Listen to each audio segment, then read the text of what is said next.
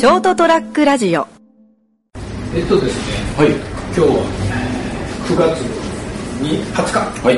エピソード110、はい。床屋よももよもやま話の年中1回目ということで、はい。うちのうちのうちのっていうか、ショートトラックのうん。全体の超常連さんのうん。小田さんから、はい。は ぜひこの話をしてくれってリクエストを受けまして、はい。その話をします。はい。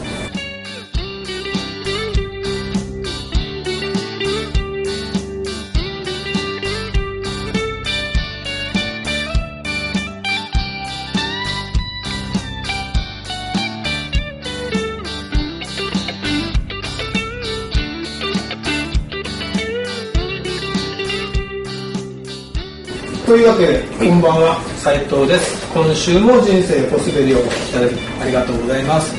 そんで、先週と引き続き、はい私が髪を切っているのが、あ、成田です。よろしくお願いします。今回ね、なんか伸ばしかけなんで、あんまり切るとこなくはないんだけど、もうすでに終わりそうで。あ、そうなんですか？えーっとですね、もうだからちょっと前の話で、ネットで、うん。うん。僕はたまなんだかな、ツイッターで拾った記事だったのかな。うん。とあるペットショップに行った人がそのそこのペットショップのまあ猫を売ってたわけですねペットショップで、はい。はい。その猫のそのこの猫はこういう猫ですっていううん宣伝文句うん。のプレートっていうか、をうん写真撮って、うんもう許せないみたいにうん。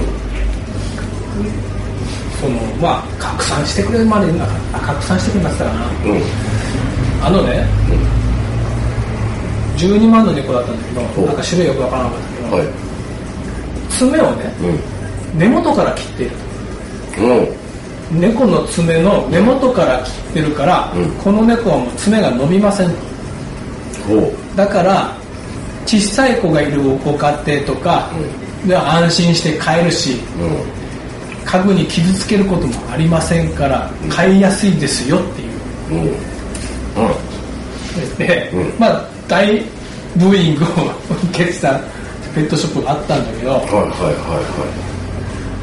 い。なんてひそれを堂々とやってること自体が信じられない、まあ、あの、いいことですよみたいな、そう言い方をしてるわけですね。うん何の、こう、うん悪気も感じないわけでしょ、そこに。悪気みたいな感じは。キャッチコピーじゃないけど、うん。そのね。むしろいいとこみたいな。そうそう。宣伝文句として、うん。こんなにね小さいお子さんがいるご家庭でも、うん。まあ、猫が爪立てないからね、うん。爪がないから、うん。傷つけることも家具に傷つけても傷つけることもないから飼いやすいですよって、うん。どうですかって。うん。怖いよね。怖いですね。あの、どこまでやっていいかの線引きがだいぶおかしくなってますね。それ虐待の一環、虐待ですね、それ。そうでしょ、んで僕うちの猫お世話になってるうん。動物病院の先生に聞いたのうん。だから10年ぐらい前にアメリカでそれ流行ったらしいんだけど、んやっぱりそういうのうんやり方が、でも小田文さんが言ってたけど、うん結局人間には第一関節の指切っちゃうぐらいの勢いらしいんだよねだから爪に伸びる部分を全部切っちゃうらしいうん。うん。それはでアメリカで流行ったらしいんだけどさすがにやっぱアメリカでもこれは虐待だと、んで今じゃ禁止されてるらしいんだよね、うん。それをいまだに日本でやって堂々と「どうですか?」ってやってるショップがいまだにあるもしかするとそれを、あ、いいねって買う人がいるわけでしょ。多分ねうん。いどうかと思う。僕は動物全般とかそういうのを、ペットショップで生体販売してるっていう時体が、時点で僕はあんま好きじゃないんで、猫って拾うものなのね。僕はもらうもの。まあ、あとね、あとこう保護センターとかに、あいまあね、あ会いに行くと言って変ですけども、あの飼い主を必要としてる、家族を必要としてる動物たちがいるわけでしょ、そっち優先じゃないっていう、ねまあその動物犬飼いたい猫飼いたいとか思う気持ちは勝手ですけど、どうもねあのブランド物買う一環みたいな感じでなんかなんとかっていう品種のこれあの珍しい目の色だか、ね、毛の色だか知らんけど、それこの猫ちゃんワンちゃん20万50万するんですよみたいな感じの人がいるじゃないですか、もう全く共感できないしあの多分あの人間として付き合えない多分俺。無理だって。あのこれ100歩譲って、うん。犬って犬はあれいろんな法律で、うん。そのなんていうかな制限されてて、うん。制限っていうか狂犬病の法とかで、結局今話し飼いをしちゃダメとか、その予防接種もしなきゃいけないとかで、今コントロールされてるね、うん。まあ、日本では、うん。だから今野良犬っていないじゃん。ほぼほぼいないですね。まずいないでしょ、うん。猫はあれ野生動物なんですね。うん野生動物を家の中で飼ってるようなもんなんだけど、うん。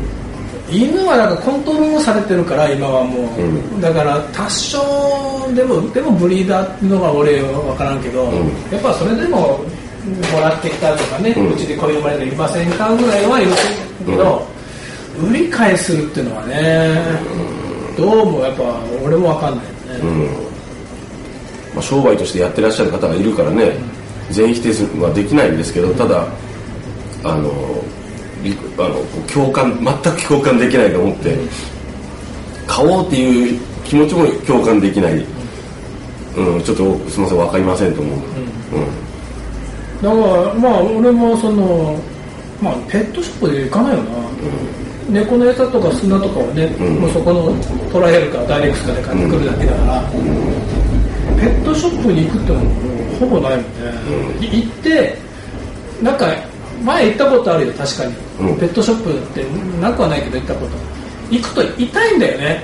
うん。気持ちなんか気持ちが？うん。まあそういうとこだからショーケースに入った犬猫を見るのがね、うん。分かんないね。あれをまあ売る買う側はまだあれだけど売る側の気持ちが分かんない。まあ純粋に商商品ですよね、なんかね。それをさらにその商品価値を高めるために,、に猫の爪を伸びないように切ると。うん。だから爪を切ってんじゃないですね、もう根元をごっそり切っちゃってるらしくて、だからやっぱその動物病院の先生言ってたよ。え日本でもやってるとこあるんだって、あるらしいですよ。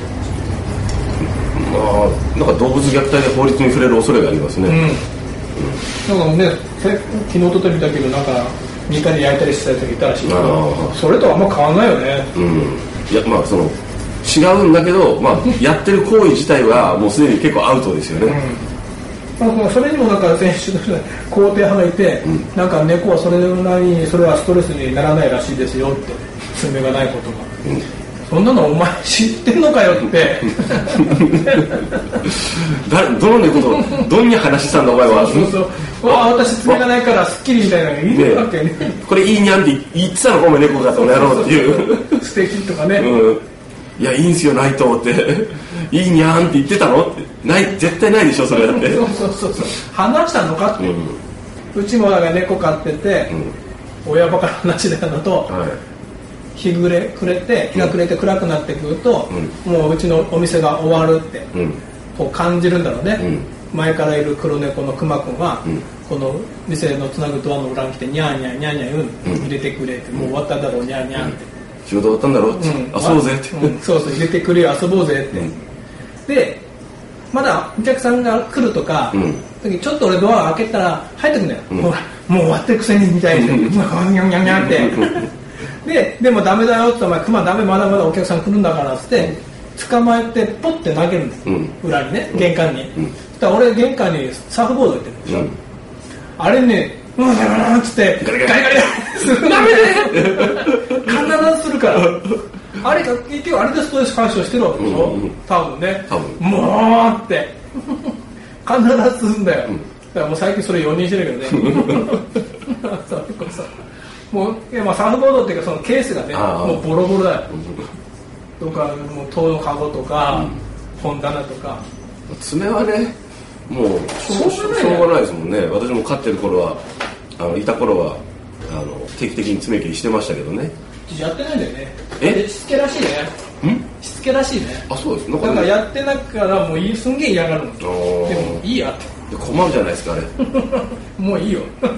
あとある程度したらこうポロッと外れるでしょうん落ちてるたまに。そうそうそう。だからあちこちうち何箇所もつそのあの与えてない爪研ぎもやっぱあるけど、うん。まあ、一応買ってきた爪研ぎもあちこち置いてるし、うん。猫2匹でやっぱ自分のテリトリーでやってるよ、これが俺のうちの場合もう後半はあのいわゆるこう老ニャンだったから老猫両病、もうだからこうゆっくりこうもん揉んであげたりしてあでこう爪がこう不正に外れるやつは外して切ってましたけどね。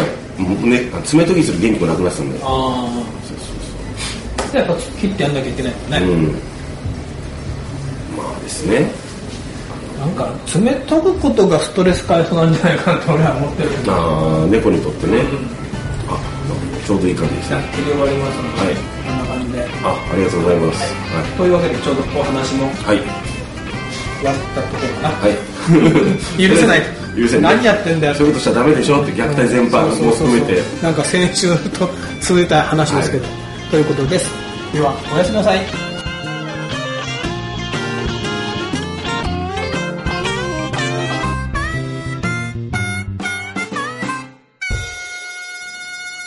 ハイフンラジオドットコムショートトラックラジオ。